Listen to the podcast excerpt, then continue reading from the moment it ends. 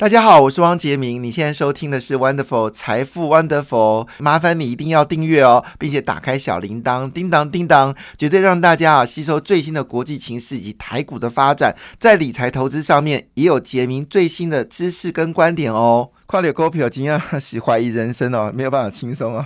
很多朋友跟我都一样，都跌到已经是不知道人世间还有什么有趣的事情哦。那你看多的那一部分呢，基本上就是损失、损失又损失哦。之前的九千金，现在只剩四千金哦，最高我们有十一千金，现在只剩下大力光独秀，所以整个高价股呢，确实受到极大的打击哦。那我们知道，其实千金数呢，基本上也是指标，所以我只能说，这因为股票是跌到怀疑人生哦。那另外一部分呢，国安基金可能要开始讨论要做这个介入哦。那同时间呢，可能要做这个净空令哈。呃，好啦，其实我是崇尚一个自由经济，就是输钱就输钱呐，赚钱就赚钱，就看你怎么灵活操作嘛。那我其实对于所谓净空令这件事情。呃，当然了，对于一些子弹已经打进的人，好，净空令是有效；但是对于那种子弹很雄厚的人呢，净空力呢，呃，他当然就可能就是在回档的时候有机会买进。可是我一直追追求是市场自然的平衡哦，那让市场去反映市场净空力要不要做，这个是见仁见智哈。其实你可以提出很多的政策，但是呢，用净空令的方式是让人家觉得好像怪怪的哈。比如说，你可以当冲的税就立刻减掉啦，或者是股票的这个交易税可以减半呐，什么之类的哈。但是你用净空力，我还是觉得不太适合哈。这是因为我崇尚自由经济，很抱歉。好，但是呢，股票市场的确是一个事实哦。昨天不是只有台股跌到怀疑人生啊，其实韩国股市呢也是跌到。人生已经没希望了哈。那韩国股市昨天跟台股一样哦，昨天是大跌了二点一三个百分点。日本股市呢，则是下跌了一点二个百分点哦。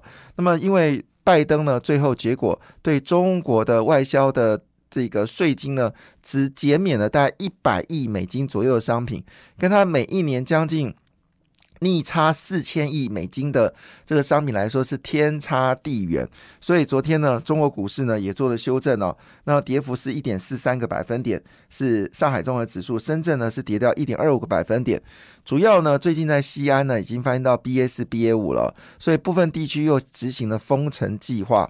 那李克强呢曾经说哦，要把中国的整个警戒值呢降到就是我们说的类似说第二警戒，哈，就不是最高警戒。那第二警戒就没有封城的问题。据了解，那天正好是习近平要去香港，所以那天习习近平打瞌睡哦。那某种程度没想到他才脚到深圳。北京的李克强就做这个事情，那这让习近平非常坐立难安。习近平是一个要求全面、全面好，就是隔离、全面禁呃封城的一位。国家领导人，所以呢，这个事情当然让可能让那天晚上这个习近平可能晚整晚没睡觉，不断的打电话要李克强收回。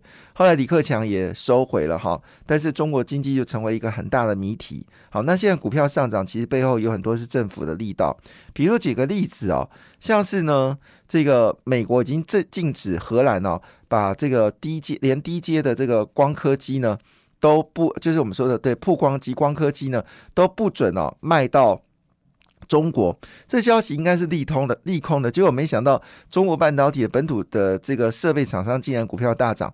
你根本就做不出光科技，你在涨什么？所以这背后呢，其实有中国的一个民族意识哦。来看哦，当然外资最近也捧红了中国股市，表现的还算可以，但昨天呢是下跌的。比较特别是昨天的欧洲股市呢，因为直率下滑，就反而激激励了欧洲股市上涨。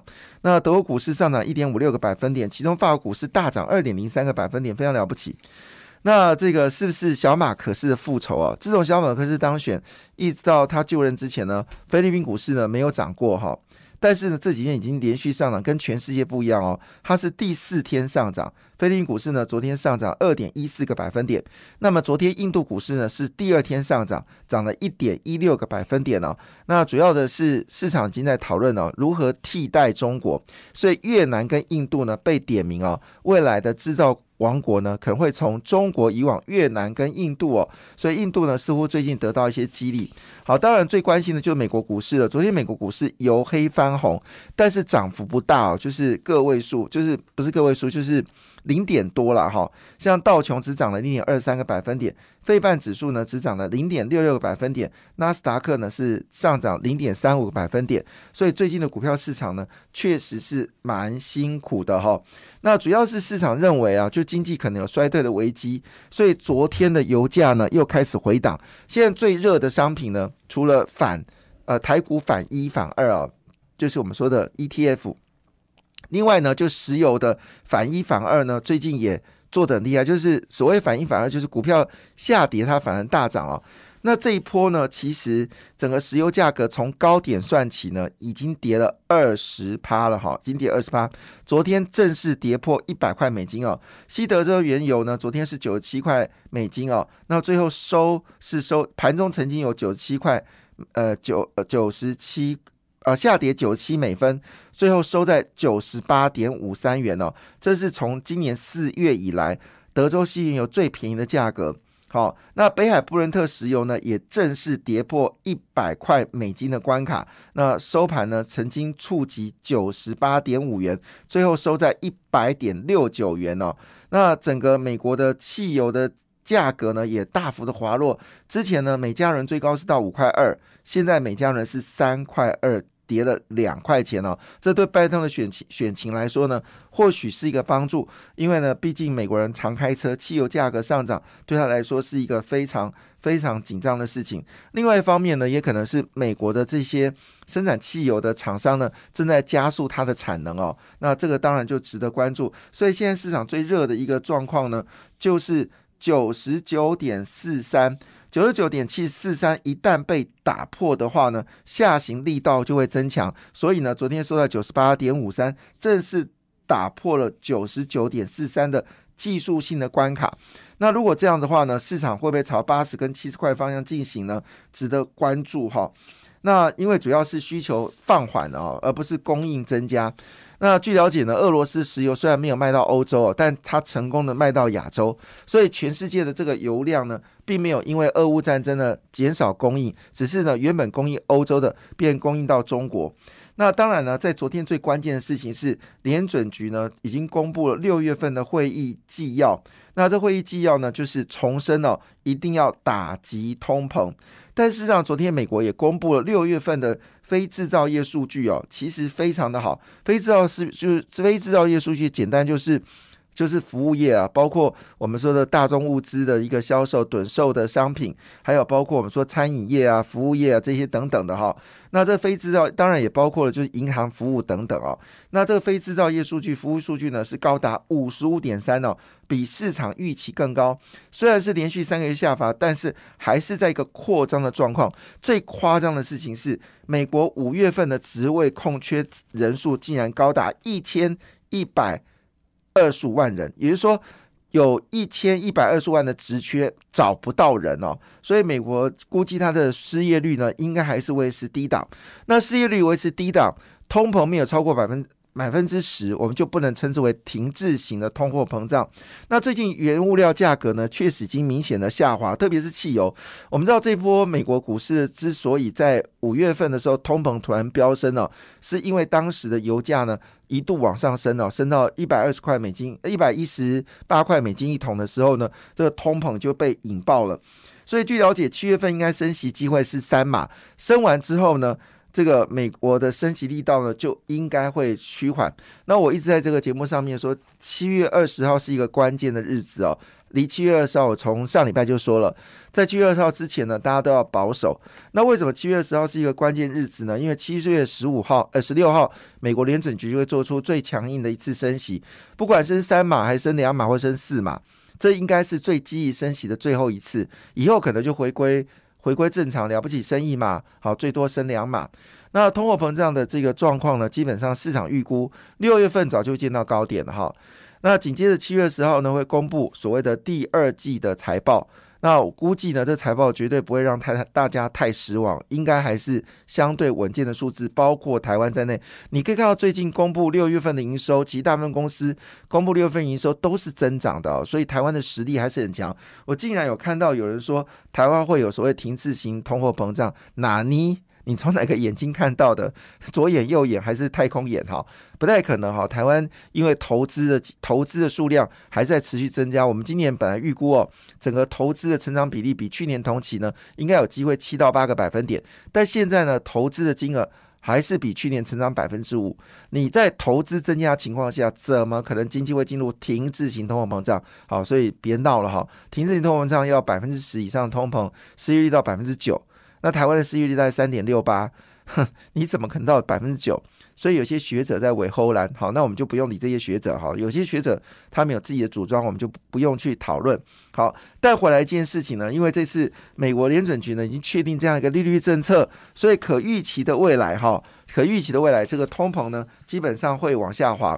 那我们刚刚公布六月份的通膨逼已经呃逼近到这个四个百分点了嘛哈，这也是呃预期当中的事情，因为六月份油价是最高的。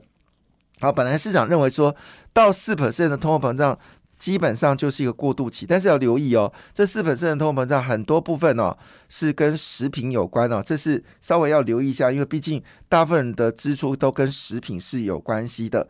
好，那我们刚才讲说美国公布的数据呢，整体而言来说还算是不错了哈，像是制造业数据呢，好，呃总呃综合的这个 PMI 数据呢是五十二点三哦，那。前值是五十一点二，都比之前的数据呢是往上调高的，表示美国的经济力还是蛮强的。所以这时候说美国很可能会进入到所谓的呃，就是经济衰退的几率，我觉得这个事情都不用讨论，因为是不太可能的事情哦。但是话说回来，虽然昨天费半指数哦是上涨的，但我们台积电联电在美国 ADR 呢还是持续下跌啊，表示外资对于台湾的半导体呢还存在着疑问哦。那这个疑问呢，就要等待。那那这疑问到底有没有合理呢？好，因为很多股票市场是反映未来，我们用当下的数字，确实很难去解释这些怀疑的内容。哈，那基本上现在因为台股已经跌到怀疑人生嘛，所以金管会呢可能会有一些动作。那么过去的经验是，金管会动作的时候呢，基本上就是股市的低点，事实上是不需要做空了。哈，好了，那我们来看一下，到底。这个我们台湾半导体真的有那么糟糕吗？那么联电营收哦，那么连九月创新高，六月的金额呢是两百四十八亿元哦，月增是一点六个百分点哦，那么季增是十三点六个百分点，那表现数字呢，坦白讲还算不错。那联电第一季呢获利是一点六一元哦。最重要的是，它的毛利率已经回升到四十三点四，所以我们股票是跌到怀疑人生哦。但是呢，联电的这个呃毛利率是人生超美好的哈，因为呢，在以前联电的毛利率大概就十字头了哈，甚至有时候更低，现在已经升了将近三倍到四倍哦，非常了不起。那所以呢，六月份合并营收呢，跟去年比哦，是年增率高达四十三点二个百分点。上半年合并营收呢，是高达一千三百五十点七亿元哦，为投期新高，年增率为三十八点二。当然我知道这些数字对于股票来说没有影响，因为股票还是跌嘛。不论你利多利空还是跌嘛，当然主要是外资法人连七卖。昨天呢，紫光对联电哦，就一口气大卖超了二点七四万张哦，所以外资的卖压不解除，其实压力蛮大的哈。那据了解呢，有人问他说：“那你的这个呃这个呃业绩状况是如何呢？”他说：“事实上，以目前为止哦。”包括智慧机手机的单片、单晶片，还有包括面板驱动 IC 呢，事实上需求是有些弱，但是呢，其他的这些车用的、工业的、网通的、云端的，好，现在产能还是非常吃紧，所以呢。有关做这个手手机系统单晶片或者面板驱动 IC 的部分呢的这个产能空缺呢，全部转到车用、公用、网通、云端哦。那今年的业绩呢，预估哦，整个成长幅度呢，还是有高达百分之二十。那联电认为，五 G 跟电动车的需求哦，其实终端需求还会持续增加。那粘着度又高，所以整个业绩看起来是热到一个可以哦。所以这个角度来看呢，古月涵就说了，他说呢，这几个月应该差不多跌完了吧？现在电子本的电子股的本益比是低的可怜哦。当然，千当然本益比不能代表一切，重点是产业的前景哦。所以张席就说了，他说呢。这个是证券工会嘛？国泰投信董事长张席。不过张席呢，在这个跌到一万五千点的，就说要买了哈。呃，好像跌破一万六千点也说要买。那现在跌破一万四千点，他还是要说买。所以听张喜的话呢，一路就是跌哈，这也是蛮难过。分析师的辛苦在这个地方。但是他最近讲，他说如果你现在不买呢，年底会后悔。他说呢，外资卖超，除夕行情失灵，融资断头，多杀多，造成信心崩溃。台股目前呢，其实已经抄底了。